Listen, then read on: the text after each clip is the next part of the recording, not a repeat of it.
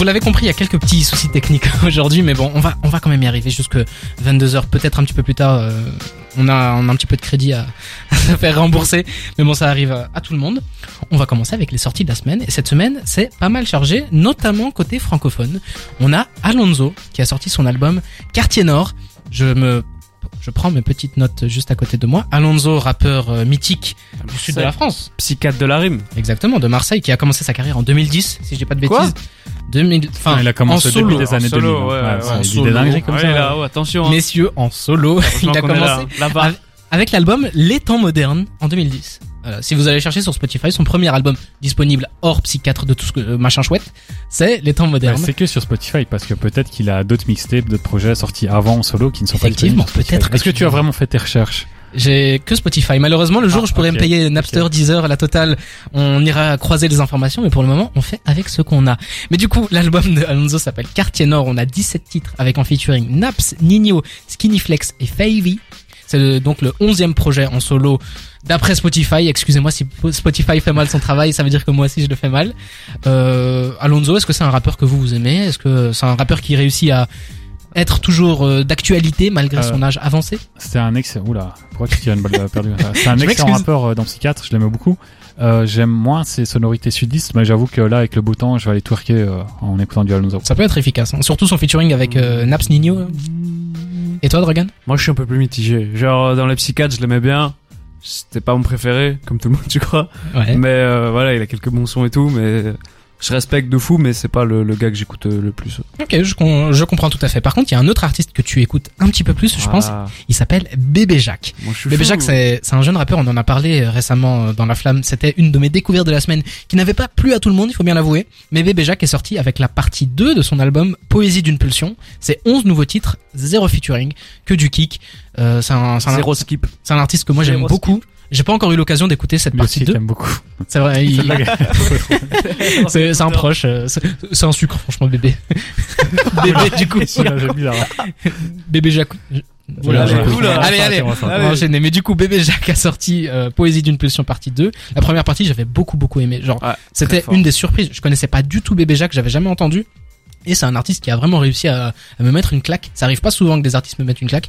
Du coup, là, je sais que toi, Dragan, t'es beaucoup plus friand de Bébé Moi, je Jacques. suis, je suis euh, président du, du Bébé Jacques FC avec le compte Actu Bébé Jacques sur Twitter. Vraiment, Merci on, Bébé Jacques. on est deux, euh, voilà. C'est nous. On... Par contre, Cédric, pas du tout. merde. Ah non, moi je suis dans les hooligans du club adverse. Mais euh, C'est un fan anglais, tu vois. ouais, voilà. vu que la majorité l'emporte, on est deux autour de la table à aimer Bébé Jacques. Peut-être qu'on donnera notre avis la semaine prochaine et peut-être que tu pourras dire que tu n'aimes pas. En tout cas, on va lui laisser une chance, on va le laisser euh, proposer sa musique, la partie 2 de son album, Poésie d'une pulsion. Un autre artiste que toi maintenant tu aimes, Cédric, t'as vu le passe-passe légendaire que je suis en train de faire Magnifique. C'est Babyface Ray qui a sorti la réédition de son album Face. C'est huit nouveaux titres avec des featuring notamment de Lil Yachty et plein d'autres. Ouais. euh, C'est des mecs de Détroit, enfin de son Voilà. entourage et tout, ce qu'il n'y avait pas sur euh, l'album euh, original. Et je tiens à préciser que c'était déjà l'un des albums de l'année, selon moi et selon beaucoup de C'était gens. une- ta découverte de la semaine Ouais, il y a quelques semaines. temps. Ouais, mais c'est aussi l'album en tant que tel euh, excellent. Et j'ai écouté la réédition, franchement, euh, Ça c'est t'a plu c'est bien. Pour une réédition, c'est bien. Ok, tr- très très intéressant. Restons de l'autre côté de, de l'Atlantique comme on est, on l'est maintenant, avec Lil Gnar, un rappeur que je connais pas très bien, qui a sorti un album qui s'appelle Die Bout It, 18 featuring. Je connais pas très bien Lil Gnar, par contre en featuring, il a réussi à avoir Tory Lanez, Young Benz, Trippie Red, Lil Uzi Vert, Skimas the Slum God, Lil Skies. J'ai l'impression de retourner en 2018. Et euh, pour moi, c'était une époque fabuleuse, donc euh, forcément, ça me donne envie. Vous connaissiez vous Lil Gnar Moi, pas du tout. Ouais, du tout. c'est un proche aussi, je crois, de Young Thug. Il est dans, dans cet entourage-là. Je suis pas sûr, peut-être je dis une, une dinguerie, mais je me semble Peut-être dans la entourage. merde actuellement, du coup. Ouais, Euh, non, mais ça, je veux dire, euh, on en parlera un peu plus tard. quand je dis euh, Young Thug, c'est vraiment tout ce qui est trap euh, Atlanta, euh, Atlanta-esque, Oui. on va dire. Je, je dis pas que c'est son pote, hein, c'est la FBI, si vous nous écoutez pas, enfin, si vous nous écoutez C'est un des nombreux euh, enfants de. ouais, de Young Ouais, voilà, je pense. Après, peut-être que je dis ça, c'est de ce que mes souvenirs, c'est Oui. de ce, ce dont je me souviens. Je bagaille tellement, je, Ça, arrive à tout le monde. ouais, voilà, c'est l'émotion. Et euh, du coup, c'est selon mes souvenirs, mais peut-être que maintenant, si je vais écouter, en fait, ça ressemble à du Mob Deep. J'en sais rien. On en reparlera peut-être la semaine prochaine. On en reparlera peut-être la semaine prochaine avec une aussi belle tracklist, ça donne envie. On a John Lou, le rappeur canadien qui, qui était dans cette Et mouvance rappeur. New Wave, qui est décédé malheureusement, et son premier et peut-être dernier album posthume, qui s'appelle Slime contre le monde, est sorti. C'est 19 titres, euh, bah, projet posthume, il avait sorti deux projets avant, Euh, c'était Slim Season, et un- enfin Slime Season, mais lui il appelle ça comme ça, et un autre dont je les appelle non. C'est un artiste que j'ai, je me suis pris la claque quand il a sorti son. Tu te prends beaucoup de claques, toi, j'ai l'impression. Ah ouais. Moi j'adore les claques. moi. mais comment s'appelait son son fameux morceau? On est à Montréal. Pas au favela. Ouais. Voilà. Tu veux, tu peux pas me le retrouver rapidement petit gars. euh, Tu- euh, tu là, vois, on je- retrouvait là, là, je pars, là, je pars en, en éclair. euh, J'utilise mon- Vite, vite. mon Joker Dragon, mais en tout cas, ça avait fait grand bruit sur TikTok notamment. Et euh, bah, c'était un des premiers mecs qui faisait cette euh, plug euh, DMV Flow, qui a réussi à passer l'Atlantique parce que c'était vachement américain et il a réussi à ramener ça ici. C'est pas sensuel? Exactement, c'est sensuel. Voilà. Merci beaucoup. Et l'album s'appelle RX.